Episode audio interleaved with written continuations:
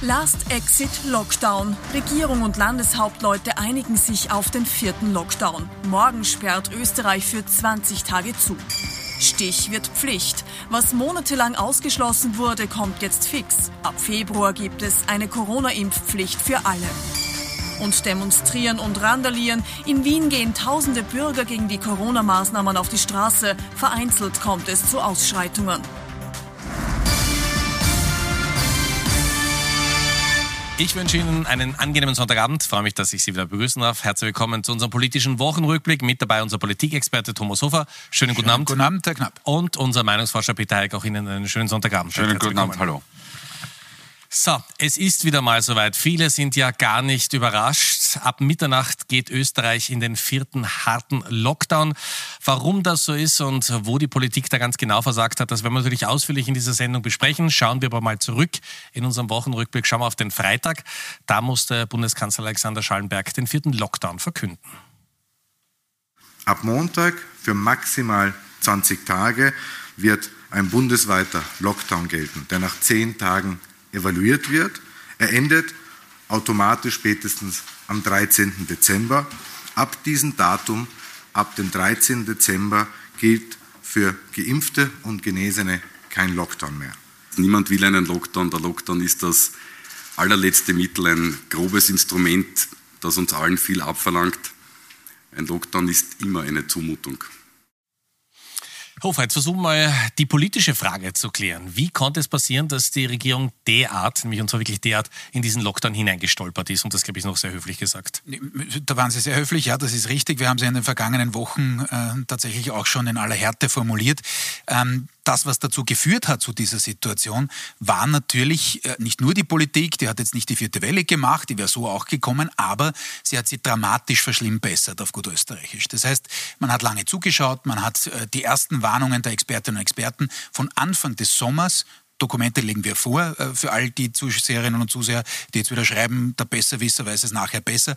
Ähm, Habe ich damals schon gesehen äh, und den tatsächlich entscheidenden Persönlichkeiten ist das hundertprozentig auch vorgelagert. Das heißt, das hat man ignoriert, auch über den Sommer hat man es ignoriert. Dann kam der oberösterreichische Wahlkampf, da konnte man wieder nicht äh, verschärfen, konnte man wieder keine äh, harten Maßnahmen treffen äh, und so ist das halt weitergegangen. Dann kam im Oktober noch dazu äh, die gesamte Causa Kurz, die klarerweise nicht nur die Kanzlerpartei, sondern die gesamte Regierung äh, konsumiert hat von der Aufmerksamkeit her.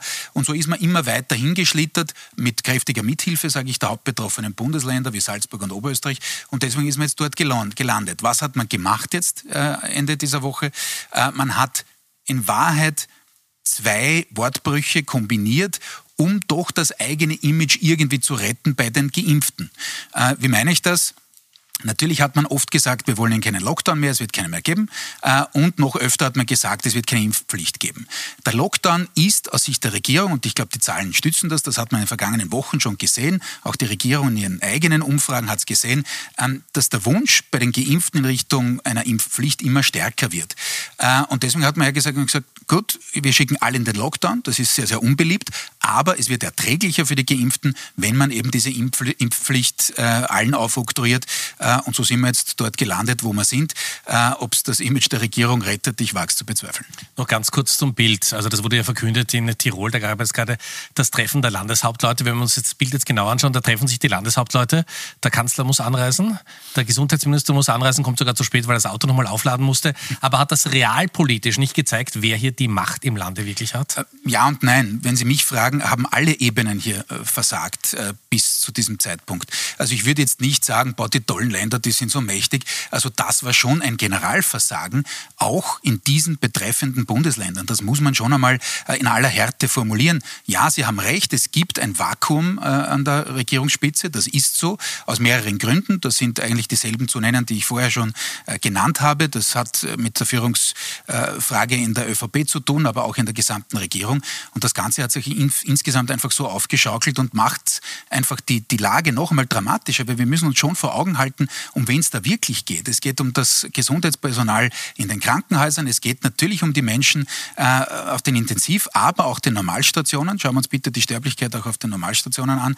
Äh, das ist alles gerade nichts, wo man in einer normalen Analyse sagt, ja gut, okay, äh, gab es halt wieder mal ein kommunikatives Versagen. Es ist nicht allein ein kommunikatives Versagen, das zu dieser Situation geführt hat. Leider.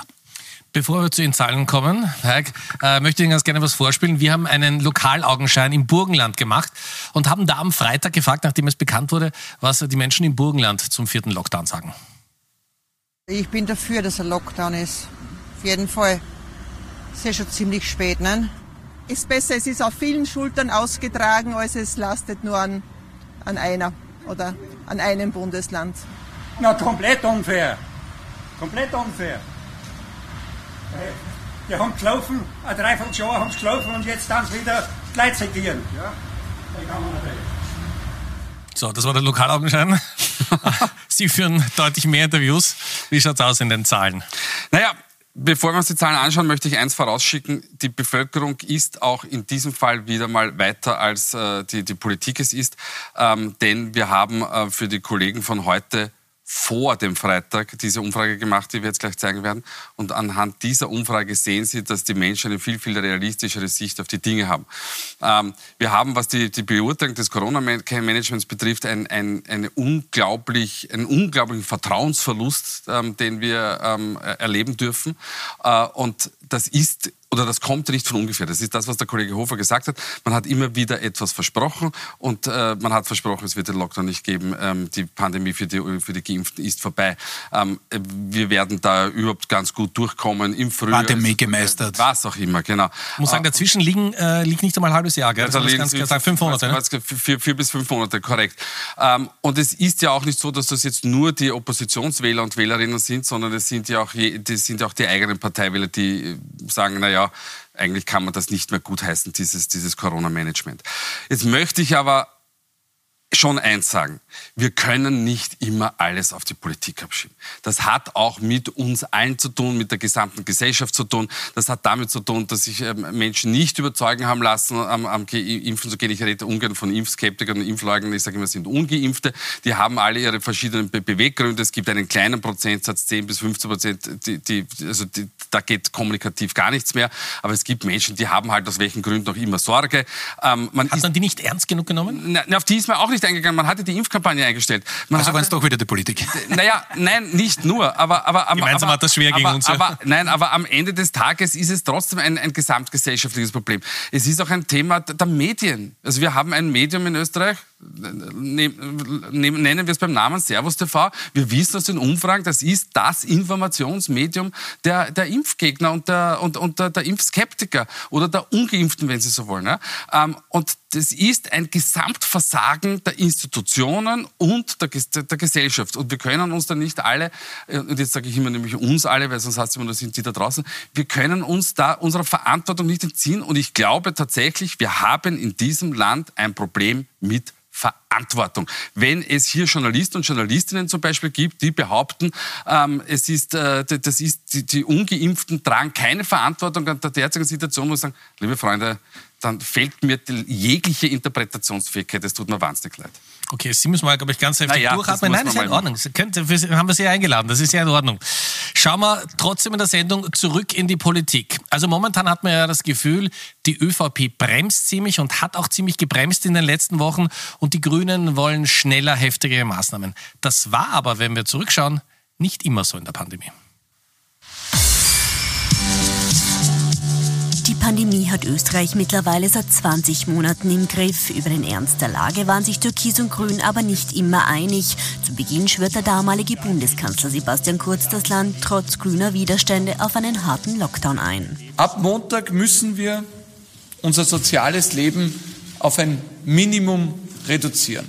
Nach einer Entspannung im Sommer drängt Kurz im Herbst wieder auf harte Maßnahmen. Der damalige grüne Gesundheitsminister Rudolf Anschober will aber lieber noch zuwarten. Lockdown-Gerüchte weist er zurück. Das ist nicht nur eine Ente, sondern eine ganze Entenfarm. Wirklich äh, nichts dran. Anfang November wird der zweite Lockdown allerdings Realität. Dann tauschen Kanzler und Gesundheitsminister plötzlich die Rollen. Kurz will von Lockdowns nichts mehr hören und verspricht ein baldiges Ende der Pandemie. Es gibt Licht am Ende des Tunnels. Durch die Impfung werden wir in Richtung Sommer mehr und mehr zur Normalität zurückkehren können. Anschober steigt dagegen auf die Bremse und überzeugt Wien, Niederösterreich und das Burgenland zum sogenannten Ostlockdown. Im Sommer ruft der Kanzler schließlich das Ende der Pandemie aus und lockert ohne Ende. Alles, was Spaß macht am Abend und in der Nacht, kann wieder stattfinden. Es kann getanzt, gefeiert, geheiratet werden. Harte Maßnahmen will dann auch Kurznachfolger Alexander Schallenberg vermeiden, obwohl die Zahlen immer weiter ansteigen. Diese Woche kracht es zwischen Türkis und Grün, weil der Gesundheitsminister härtere Maßnahmen vorschlägt, die ÖVP aber dagegen ist. Bei der Verkündung des bundesweiten Lockdowns am Freitag herrscht dann wieder Einigkeit und teilweise auch Reue. Leider sind auch wir als Bundesregierung an mancher Stelle hinter unserem Anspruch zurückgeblieben. Ich möchte mich dafür entschuldigen. Weniger leicht geht dem Bundeskanzler eine Entschuldigung über die Lippen. Die folgt ja Stunden nach jener des Gesundheitsministers.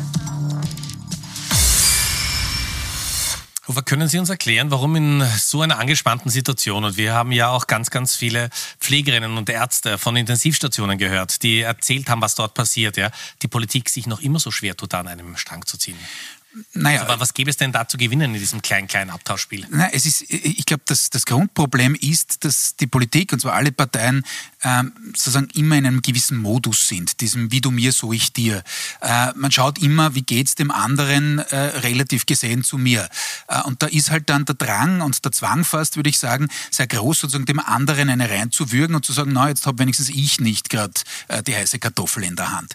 Und das ist natürlich in einer Zeit wie der jetzigen einfach absolut inadäquat. Das ist in normalen politischen Zeiten auch so, dass viele Leute sagen, na, das, die Politik ist aber ein dreckiges Geschäft. Aber in einer solchen, noch einmal deutlich emotionaleren äh, Zeit ist es einfach etwas, was, was nicht drauf passt. Das ist nicht mit Krise, mit einer echten Krise äh, kompatibel. Das ist, glaube ich, der, der, der, der Grundsatz.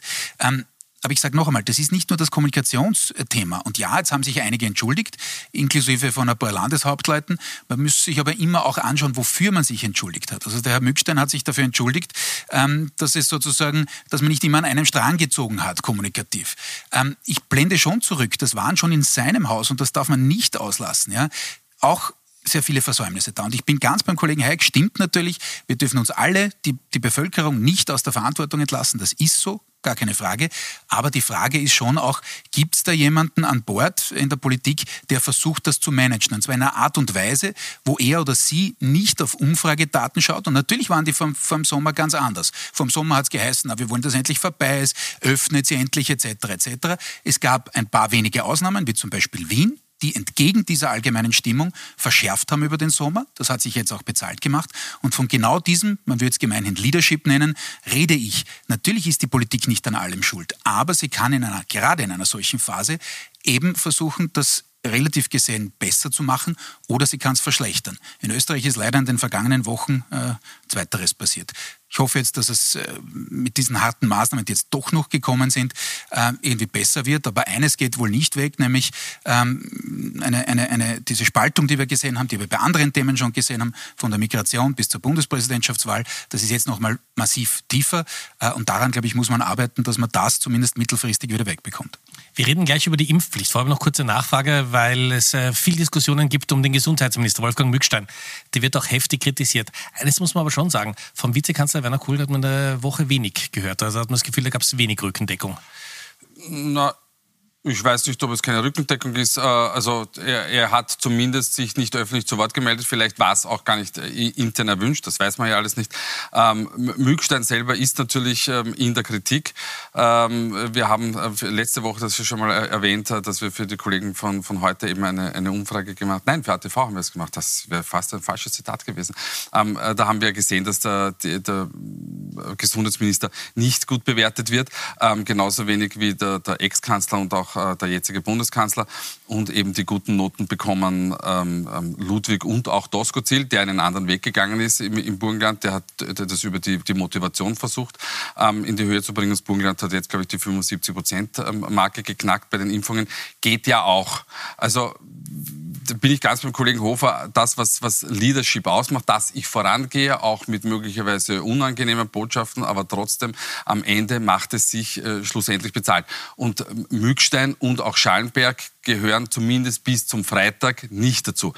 Ich glaube aber, ich sehe in jeder Krise natürlich auch eine Chance. Vielleicht ist jetzt dieser, dieser Tag, dieser Freitag ein Turning Point gewesen für die Regierung, dass sie sagt, so, jetzt kommen wir endlich in die Gänge und machen wir es einfach. Wenn die Pandemie, wenn wir keine fünfte Welle mehr haben, schauen wir mal, wie es ausgeht. Und wenn, wenn das im, im beginnt, im Februar, März, sich alles aufzuhellen und aufzuklären, na, dann wird, wird die Bevölkerung durchatmen, dann wird man sagen, es, man kann nicht sagen, gut, jetzt gegangen, nichts ist gegangen, aber wir sind durch und möglicherweise kommt dann auch wieder die Politik in ruhigeres Fahrwasser. Und trotzdem müssen wir aber nochmal ins Archiv schauen. Also es ist ja nicht nur der Lockdown verkündet worden, sondern auch die Impfpflicht und äh, von der wollten die Politiker und wollte die Regierung ja lange überhaupt nichts hören. Zuerst der Gesundheitsminister, dann der Bundeskanzler, obwohl das Führungsteam seit Pandemiebeginn gewechselt hat. Eines ist immer gleich geblieben, das klare Nein zur allgemeinen Impfpflicht. Wer sich nicht impfen lassen möchte, der wird das nicht müssen. Ähm, wir haben keine Impfpflicht in Österreich und werden sie auch nicht einführen. Ich bin gegen eine Impfpflicht, weil, weil sie äh, kontraproduktiv ist. Was, was macht man mit den Menschen, die sich nicht impfen lassen, bestrafen, das macht keinen Sinn. Einen Sinneswandel lösen aber jetzt offenbar die explodierenden Corona-Zahlen aus. Am Mittwoch wird die allgemeine Impfpflicht im Ministerrat schon nicht mehr ausgeschlossen, um sie schließlich am Freitag als fix zu verkünden. Um die fünfte Welle zu verhindern, müssen wir impfen, impfen, impfen. Und deshalb haben wir uns auch für eine Impfpflicht gemeinsam entschieden. Für wen sie gilt, wie hoch die Strafen sind und wer sie kontrollieren soll, all diese Fragen sind allerdings noch offen. Klar ist nur, ab Februar soll sie gelten. So, und da bemühen wir gleich unser Meinungsforscher. Okay, also das war jetzt eine 180-Grad-Wende in der Politik. Wie schaut es denn aus? Wie nehmen die Menschen das wahr? Naja, wir müssen eher fragen, wo, für welche Maßnahmen würden sich die Menschen entscheiden. Wir haben das eben in, in, in, äh, für, für, diesmal ist es richtig, für die Kollegen von heute haben wir das abgetestet. Und wir haben im Vorfeld, also vor dem Freitag schon gefragt, welche Maßnahmen man denn ähm, ähm als richtig erachtet. Und da sehen Sie, dass 41 Prozent sind für eine Impfpflicht und 33 Prozent ähm, sind für den Lockdown. Das wird sich wahrscheinlich jetzt noch einmal ähm, bestätigen. Das war übrigens eine, eine Mehrfachnennung, man konnte unter mehreren Sachen auswählen. Und nur 6 Prozent haben gesagt, gesagt, die derzeitigen Maßnahmen, also die damals derzeitigen Maßnahmen. Also Lockdown für Ungeimpfte und so, ne? Ja, ja richtig, ja, genau. Ähm, die aktuellen, äh, damals aktuellen Maßnahmen, diese sind ausreichend, nur 6 Prozent. Und dann haben wir noch ganz hinten 13 Prozent, die hängen sich ganz weit hinaus. Die sagen nämlich, alle bestehenden Maßnahmen abschaffen. Also das war auch vor dem Freitag wohlgemerkt. Da tue ich mir echt schwer mit der Interpretation, muss ich sagen, weil also das erscheint mir so, so also man kann jede Meinung in, in, im Land vertreten, aber das halte ich wirklich für, für das Gemeinwohl wirklich gefährdend. Im Übrigen haben wir uns das natürlich angesehen nach, ähm, den, nach den Parteipräferenzen. 67 Prozent der MFG-Wähler würden sofort alle Maßnahmen ähm, ähm, canceln und nur noch, muss man fast sagen, 35 Prozent ähm, der freiheitlichen Wähler, auch sehr spannend äh, in, in, den Details ist, die freiheitlichen Wähler gehen lieber in einen Lockdown, als dass sie sich impfen lassen. Bei den, äh, den ÖVP-Wählern, äh, Kollege Hof hat es vorher angedeutet, ähm, ist es so, dass die Impfpflicht ganz, ganz stark ausgeprägt ist. Dafür möchte man keinen Lockdown haben. Die sozialdemokratischen Wähler sind überhaupt für beides. Bei den, bei den Neos-Wählern ist es wie üblich, die können sich nicht ganz für eine Variante entscheiden. Aber grundsätzlich, und da komme ich auf das zurück, was ich vorher gesagt habe, ähm, die Menschen sind dann oft schon weiter, ähm, als die Politik es ist. Und jetzt erreicht man in der Bevölkerung, und immerhin haben wir ja fast zwei Drittel, die, die geimpft sind, erreicht man den Punkt, dass sie sagen, es nutzt halt nichts, jetzt müssen wir halt die Reißleine ziehen. So.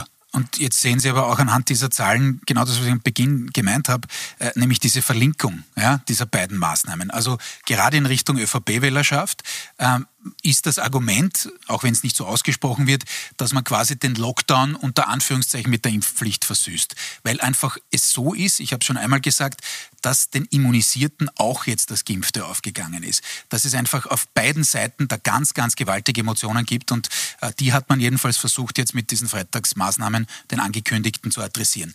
Warum es erst im Februar äh, kommen soll, äh, man begründet es mit der äh, Übergangsfrist Ich sage dazu, man hat schon auch logistische Probleme. Äh, da muss man sich wahrscheinlich Hilfe von außen holen. Äh, denn die eine oder andere Verordnung, das ist schon daneben gegangen. Äh, das ist nicht wirklich behoben strukturell. Und das, wenn man es schon macht, muss man wirklich richtig machen. Denn das ist ein sehr, sehr heikles Thema.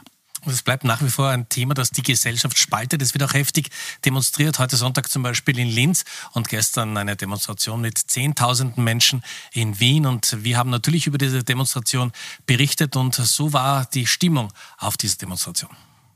Der Staat Österreich, meine Heimat, ist in Gefahr. Und wenn das die Leute nicht bemerken, wir sind von Vorarlberg angereist. Sieben Stunden. Diese ganze Situation, was wir zurzeit haben, das geht Richtung Faschismus, geht Richtung Diktatur. So geht's nicht. Sicher nicht. Eine Impfpflicht, das muss einmal zuerst rechtlich durchgehen. Und zwingen lassen wir schon gar nicht. Also wenn man es gehört, dann sind wir natürlich auch leicht am Dialekt erkannt. Da sind viele hunderte Kilometer gefahren, um bei dieser Demonstration äh, dabei zu sein. Äh, ist das momentan so aufgeschaukelt? Haben Sie Hoffnung, dass sich das vielleicht wieder ein bisschen beruhigt? Oder ist das natürlich mit Lockdown, mit Impfpflicht, ist da nochmal Öl ins Feuer, gerade an diesem Zeitpunkt? Natürlich, ja. Aber irgendwann muss man eine Entscheidung fällen wir haben es ein paar Mal schon gesagt, wir haben es in den letzten Monaten immer wieder gesagt. Äh, ich glaube, dass es tatsächlich so möglich gewesen wäre, dass wenn man in die betreffenden Zielgruppen, nicht in alle, da gibt es ein paar, die sich permanent verweigern werden, das ist schon klar. Aber es gab schon andere, wirklich Skeptiker, die auch tatsächlich Sorgen äh, haben und gehabt haben, äh, wo man da wirklich zielgerichtet rein kommunizieren hätte können. Es braucht keiner glauben, nur weil der Minister irgendwie auf fünf Sprachen irgendwie einen netten Werbespot einspricht, dass das dort einen Eindruck macht. Da braucht man wirklich Kommunikatoren, die in einer gewissen Community, und das sind sehr unterschiedliche, äh, auch Autorität haben, die auch Glaubwürdigkeit besitzen. All das wurde unterlassen und äh, das ist, glaube ich, wirklich ein Problem. Jetzt ist man, Gott, es ist verschüttete Milch, schon klar, jetzt ist man dem, an dem Zeitpunkt, jetzt muss man es machen, schon klar. Aber natürlich muss man äh, sich auch dessen gewahr sein, dass das natürlich massive Reaktionen, wie wir es gerade gesehen haben, auslöst. Ich persönlich glaube nicht, dass das komplett weggeht. Ja, es kann sein, dass sich, wenn die Pandemie mal vorbei ist, beruhigt, aber das Potenzial, und das merken Sie auch an der Kommunikation, im Übrigen zum Beispiel eines Herbert Kickl, der sofort äh, Taktiker, der er ist, äh, sieht das Potenzial, das themenübergreifend, dem, denn man sagt Diktatur. Na, Herr Knapp, wir können es jetzt nicht durchdeklinieren, weil die Zeit haben wir nicht, aber stellen Sie sich das Thema Klimaschutz vor, äh, äh, ich sehe den Herrn Kickel schon vor mir, nicht? Wer sagt, und den Diesel nehmt uns nicht und das ist das nächste, die nächste Verbotskultur und da wird schon wieder eingeschränkt, da wird die Diktatur fortgesetzt. Das heißt, natürlich ist diese Grundhaltung, diese Anti-Establishment-Grundhaltung, ähm, zum Quadrat, sage ich mal, zur FPÖ von vor 10, äh, 15 Jahren, äh, natürlich auch äh, die Möglichkeit, dass man eben auf dieser Welle surft. Nicht nur die FPÖ, auch die MFG, wie wir gesehen haben, aber da steckt natürlich auch bei anderen Themen äh, einiges an Potenzial drinnen. Kommen wir zum Ende der Sendung, wie gewohnt, zu den Top und Flops. Wir haben die beiden Herren getrennt voneinander gefragt. Thomas Hofer und Peter Heik, wer in dieser Woche besonders positiv aufgefallen ist und wer es durchaus hätte besser machen können. Wir haben zweieinhalb Minuten Zeit, das sind wir gar nicht gewohnt. Also schauen wir, wie viel es zu erklären gibt glaube, ich fange an, ja, weil ich habe ein bisschen okay, was, das ist, bisschen das ist was ja erklären. fast ein Bilderrätsel. Ja, ja, ja, ich kann auf das zurückgreifen, was ich ganz zu Beginn gesagt habe. Ich glaube, wir müssen uns deshalb Flop der Woche, wir müssen uns als Gesellschaft selber an der Nase nehmen, wir müssen uns auch selber am Haarschopf, Kollege Hofer und ich tun uns da schwer, ähm, aus dem Sumpf ziehen. Ähm, das betrifft sowohl dass die, die, die Geimpften, die Ungeimpften auch ernst nehmen und auf diese auch zugehen. Das betrifft die Ungeimpften, wo man, wo man ein bisschen Solidarität einfordern kann. Es, es, es nützt nichts. Ja, Kollege Hofer hat natürlich recht, es gibt in der Politik einige äh, Problemfelder, aber nur zu sagen, es ist dann immer nur die Politik, das geht am Ende des Tages auch nicht. Und ähm, Top der Woche ist für mich unsere Republik Österreich äh, und das sei ähm, Herrn Kickl und allen anderen ausgerichtet. Nein, wir leben nicht in einer Diktatur, weil sonst würden heute nicht äh, tausende Menschen auf die Straße gehen und äh, demonstrieren dürfen. Wir würden auch nicht hier reden. Ja. Äh, richtig, genau. Also bitte fahren Sie nach Burma, nehmen uns dort die Staatsbürgerschaft an oder sonst, und dann erleben Sie, was eine Diktatur ist. Aber wir sind keine, wir sind eine Demokratie und da gibt es halt Verwerfungen auch in einer Pandemie, aber das werden wir aushalten. Also wir brauchen ein bisschen Münchhausen, dass wir uns selbst am eigenen Haarschopf aus dem Sumpf ziehen, ja? ja? Äh, mein Flop der Woche äh, ist äh, System Overload, heißt was konkret? Es gab so viele Kandidatinnen und Kandidaten, äh, dass ich mich nicht für einen entscheiden konnte. Ähm, ich habe es vorhin angesprochen, es ist leider so, ich sehe es sehr ähnlich wie der Kollege Hayek. Ich glaube, man kann schon auch das Positive nach vorn kehren, äh, die Wissenschaft noch einmal aufs Podium heben, zu sagen, äh, in welcher Zeit ist es gelungen, Impfstoffe herzustellen das Heroische, was wirklich auch in den Krankenhäusern vom Personal dort geleistet wird, all das ist absolut nicht nur vertrauenswürdig, sondern auch verehrungswürdig. Aber ich muss einfach sagen, äh, auf der politischen Ebene war das ein Systemversagen auf, auf verschiedenen Ebenen. Ich wollte niemanden ad personam rauspicken, aber ich wollte es so feststellen. Äh, ein Lichtblick war, äh, ein kleiner, aber doch, die Rede des Bundeskanzlers, des Bundespräsidenten, Verzeihung, ähm, Alexander van der Bellen, deswegen Top der Woche, der sehr wohl versucht hat, genau diesen Graben, diese Kluft, die natürlich jetzt sehr, sehr tief wird, noch einmal tiefer als ohnehin schon, zu adressieren und genau diese positive Geschichte, die auch der Kollege Hayek versucht hat, in den Vordergrund zu stellen, zu betonen. Ich glaube, das ist wichtig. In die Richtung müssen wir gehen. Man muss jetzt auch Brücken bauen. Man muss jenen, die wirklich in der absoluten Verweigerungshaltung sind, äh, versuchen, äh, da ein bisschen rauszuhelfen, so schwer das auch ist. Um Mitternacht beginnt der Lockdown. Wir sind geimpft und getestet und nächste Woche gerne wieder für Sie da. Kommen Sie gut durch die Woche. Kollege Benedikt Meiner meldet sich jetzt gleich mit einer Reportage und zeigt uns, wie es in den Krankenhäusern ausschaut und welche unglaubliche Arbeit und Leistung die Krankenschwestern und Krankenpfleger erbringen in dieser Zeit. Vielen Dank fürs Zuschauen. Bis in sieben Tagen. Auf Wiedersehen.